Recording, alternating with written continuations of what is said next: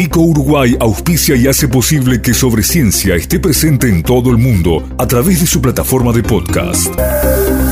Este episodio llega a ustedes a través de Vico, al vanguardia y al servicio de la ciencia.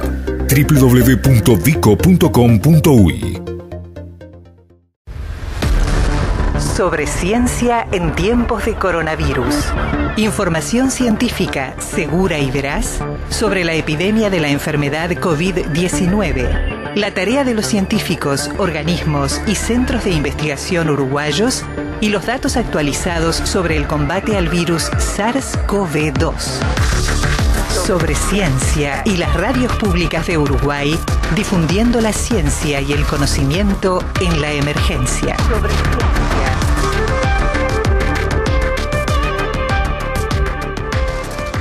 Bueno, arrancamos este resumen semanal de lo que fue una, una semana bastante peculiar, la anterior. Recordemos que tuvimos por un lado el feriado del 25, el día 27 la paralización, el paro de eh, los trabajadores que adherimos a, a, COFE. Por eso tenemos los contenidos un poco dispersos, pero hubo realmente unas cuantas cosas muy valiosas en lo que fue la edición dedicada especialmente a monitorear la marcha de la pandemia y los conocimientos científicos de sobre ciencia en codo a codo y vamos a compartir este resumen entonces que eh, proporciona como cada lunes nuestro compañero Juan Vique. Eh, Hace algunos días, y esta fue noticia global, en Estados Unidos se validó el uso del plasma de personas que curaron la COVID-19 como herramienta terapéutica contra cuadros severos de la enfermedad. Para entender mejor su uso terapéutico, entrevistamos al doctor Luis Cantalupi, que es coordinador del Plan Plasma del Ministerio de Salud Pública de la provincia de Buenos Aires, en Argentina. Cantalupi señaló que no deja de ser esta una herramienta finita que depende de la voluntad de la población para donar el plasma necesario. Y también dijo Cantalupi que la efectividad del plasma varía de acuerdo a qué tantos anticuerpos tenga, algo que normalmente varía de acuerdo a la severidad con que la enfermedad se expresó en el donante. Cada paciente puede donar entre 3 y 4 unidades de plasma que nos sirve para dar hasta 4 pacientes. Eh, o sea que sí, con un paciente tratamos cuatro. Claro. La, la, la verdad es que por eso con 700 pacientes hemos obtenido hasta ahora 2.800 plasmas, de los cuales tratamos a 2.000 pacientes.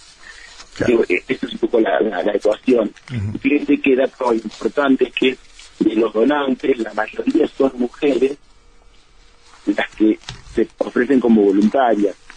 Eh, de las mujeres que se ofrecen voluntarias son las que ellas pueden donar porque al tener embarazos múltiples, patología asociada al embarazo, no son pacientes de donar por los anticuerpos. Y los hombres son los que menos voluntarios son para donar, pero son los que más requieren plasma. Acá hay como una controversia, ¿no? Las mujeres son las que más intentan donar y los hombres son los que más necesitan plasma. Un poco como revertir, como que todo el mundo done, ¿no? Claro. Pero hay una, hay una, hay, parece una diferencia de género en la voluntad de donar entre mujeres y hombres. Está bien, no, no, es, no es menor la salvedad, doctor, ¿no? Teniendo en cuenta que ambos sexos, acá no hay ninguna diferencia, el requisito es, el requisito es haber cursado la enfermedad de cualquier manera o tiene que haber sido una persona que haya tenido un cierto, eh, digamos, ciertos síntomas o cierta, o cierta gravedad. ¿Cómo?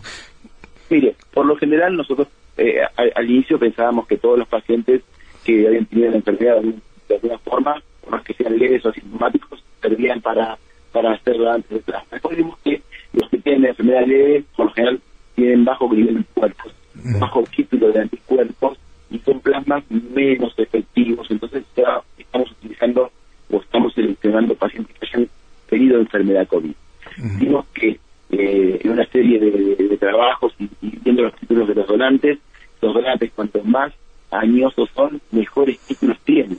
Ah, mira. O sea, que un paciente de 65 años tiene mejor título que un paciente de 18. Probablemente tenga que ver con la exposición al virus y con el desarrollo de la enfermedad. Uh -huh. Un paciente de 18 años, por lo general, casi cursa la enfermedad por más sintomática, en la mayoría de los casos.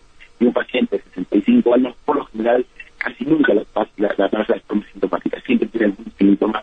Por lo tanto, eso también tiene que ver con los síntomas y con la producción de anticuerpos, ¿no? porque es la exposición del, del sistema inmune al virus.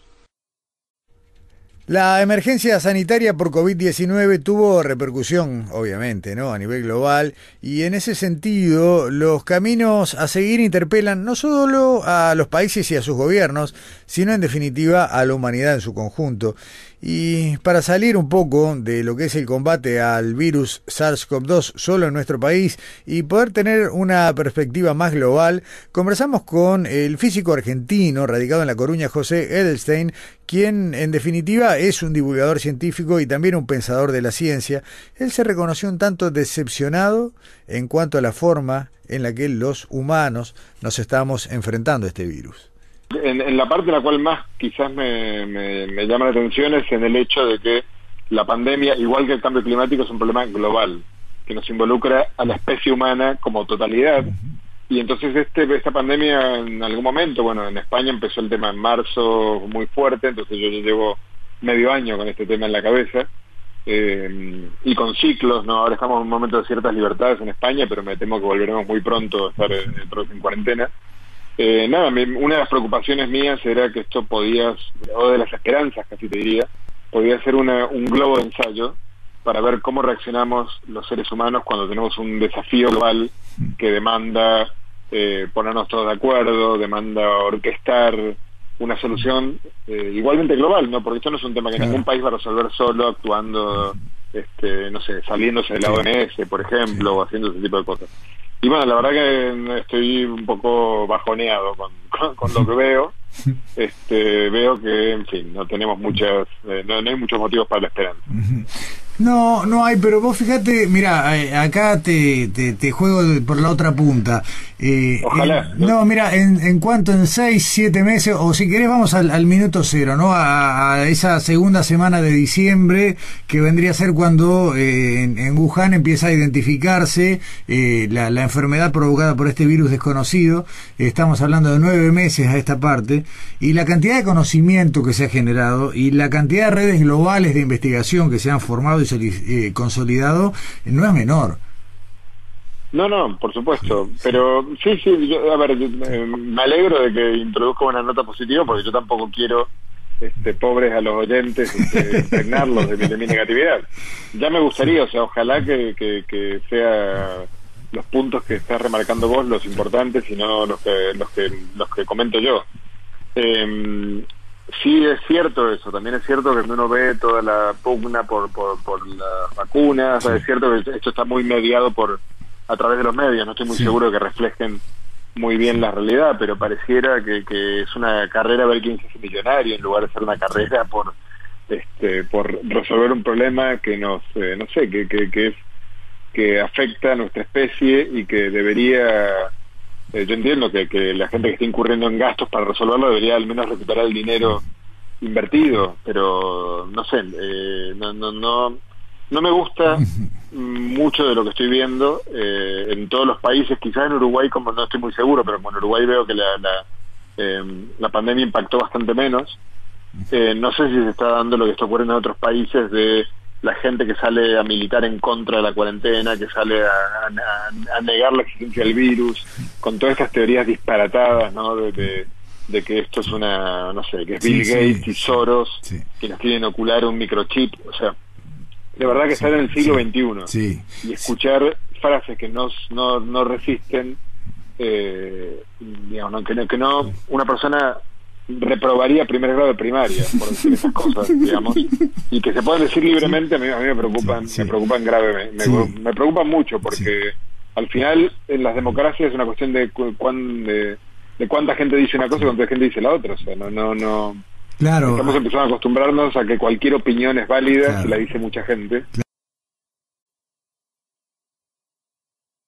Uno de los rubros en los que la emergencia sanitaria tuvo un fuerte impacto, y, mirá por dónde viene la cosa, fue el rubro inmobiliario, porque eh, durante la pandemia mucha gente, eh, a veces por, porque se le vencían los contratos y otras veces por, por necesidades propias del aislamiento, eh, tuvo que cambiar de domicilio y había dificultades propias, gente que no quería mostrar su propiedad por, bueno, por miedo a los contagios, gente que no se animaba a ir a ver por lo mismo, y las medidas de distanciamiento social también hicieron muy difícil todo este movimiento y, ahí aparece una vez más lo que es la, el emprendedurismo. Eh, puntualmente de los uruguayos, y conversamos con Álvaro Suárez, que es director comercial de la app House, y una app que justamente cumple con todas estas funciones de manera totalmente gratuita, que tuvo que adaptarse a las nuevas condiciones impuestas por el COVID-19 y que tiene por objetivo, en definitiva, ser un mercado inmobiliario online sin costo para nadie. Nosotros en realidad veníamos trabajando desde antes de los 19 y nos pasó de que, bueno, cuando arrancó el año, en marzo, surgió todo esto, ¿no? COVID, la pandemia, y nos agarra en una situación de que, bueno, el lanzamiento de la app, no qué hacer, este, estábamos en dudas. En realidad fue cuando arrancó. Después cuando decidimos eh, lanzarla, nos pusimos a pensar un poco en qué podíamos ayudar ahí, ¿no? O en qué podíamos aportar a, todo esto. O date cuenta, en mayo y en junio ya estaba ya todo el tema bastante avanzado, ¿no? Que bueno. Sí, sí, con un montón de gente en seguro de paro, además, con, problemas incluso para afrontar los, alquileres que ya tenía tomados. Claro, sí, exactamente. Muchísima gente pierde el trabajo, locales comerciales que cierran, eh, un montón de cosas, ¿no? Entonces, por ahí nosotros, bueno, ya el lanzamiento estaba, eh, tiramos la app a lo que es el, el Play, el Apple Store, el lanzamiento de la app, y, y a partir de ahí era gratis. Que, que, pudiéramos ayudar a la gente para, más que nada, para, bueno, para sus, propiedades, los que alquilan, los que alquilar, los que para bichar también que tenían que mudarse o cambiar de local, lo que fuese, ¿no? Si acá no hay ni un cobro por, por usar la app, ni una tasa por, por lo que ser una comisión, ni nada. Acá lo que hay es una, un medio, una gestión totalmente sin cargo, tanto para el arrendador particular como para el inquilino. Exactamente, totalmente gratis cualquier persona puede subir un inmueble, una propiedad que tenga para, para la venta. Eh, nosotros en realidad eh, apuntamos también al mercado inmobiliario, o sea, todos estamos apuntando a eso porque es una forma también de que, o sea, las inmobiliarias mantienen las cosas actualizadas, tienen sitios actualizados, está bueno también que la app tenga esta parte, que tenga actualizado cuando se vende, o se, se va digamos, del mercado esa propiedad. Es muy importante, pues se entran a trabajar y también se encuentran con que casas que ya no están actualizadas o que ya las vendieron y esto es una cosa que nos puede jugar con contra también.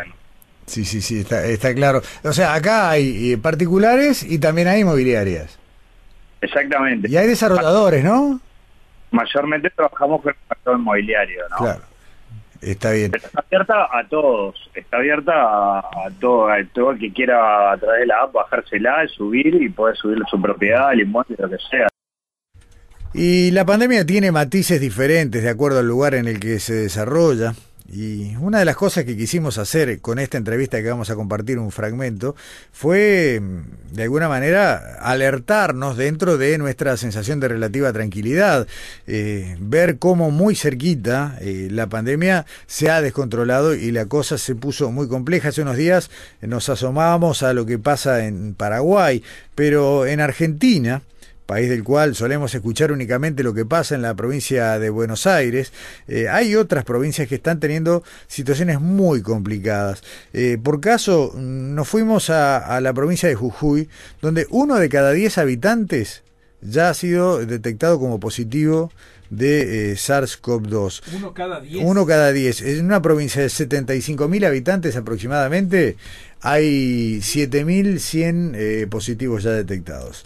Eh, conversamos con Gastón Ortiz, que es periodista científico, integra la red argentina de periodismo científico, eh, trabaja en Radio 2 y Canal 2 de Jujuy, y él decía ¿no? que su provincia está atravesando el desafío sanitario más importante de su historia.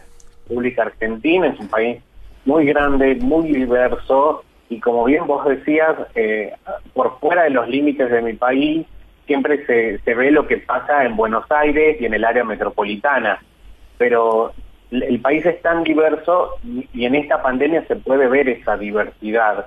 y nosotros estamos al norte de la República Argentina, al noroeste para ser más preciso. Mi provincia, Jujuy, tiene límites con la República de Chile y también con el Estado Plurinacional de Bolivia. O sea, estamos en el extremo norte del país y somos una provincia pequeña, 700 30.000, 750.000 habitantes aproximadamente.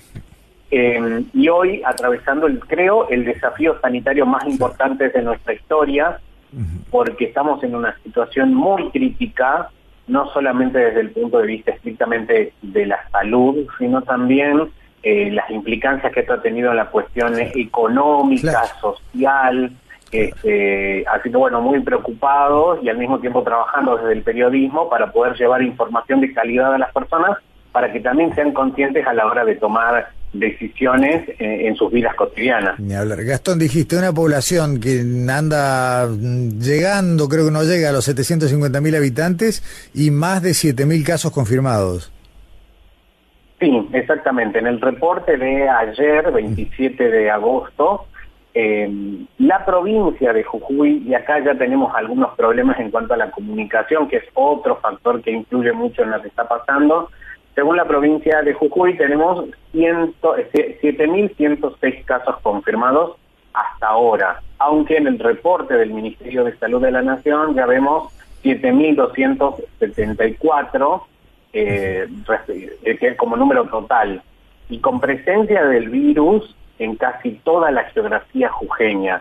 Eh, en ciudades grandes como la mía, que es San Salvador de Jujuy, que es la capital del departamento Doctor Manuel Belgrano, pero también es la capital de la provincia, y en localidades muy pequeñas, y cuando digo muy pequeñas, estoy hablando de localidades o parajes que están ubicados en La Puna, por ejemplo, y que tienen 100 habitantes, 150 habitantes, y donde también hay casos confirmados eh, en este último mes y medio aproximadamente que ha crecido muchísimo el número de casos y además eh, 207 personas ya han fallecido. Entonces la verdad que nuestra situación es bastante crítica y sobre todo cuando desde el punto de vista sanitario vemos que tenemos más de un 90% de ocupación de camas en terapia intensiva y eso obviamente es un parámetro que, que, preocupa muchísimo sobre todo a las autoridades del Ministerio de Salud de la Nación, porque hoy ya el, digamos, con el desgaste del sistema y con la escasez de recurso humano, por más que se sumen camas, no hay personal que pueda seguir cubriendo esos espacios. Bueno, redondemos por acá este resumen semanal, insisto, notas que se pusieron al aire la semana pasada en el segmento de Sobreciencia dentro de Codo a Codo, a las 8 de la noche por todas las radios públicas y que, eh, bueno, se continúa en la jornada de hoy. ¿Tiene dudas sobre el coronavirus? Sobre ciencia, habilita el WhatsApp 098 2243 32 para recibir sus audios con preguntas sobre la epidemia, las que serán respondidas por los principales expertos de Uruguay. WhatsApp especial de Sobre Ciencia 098 22 32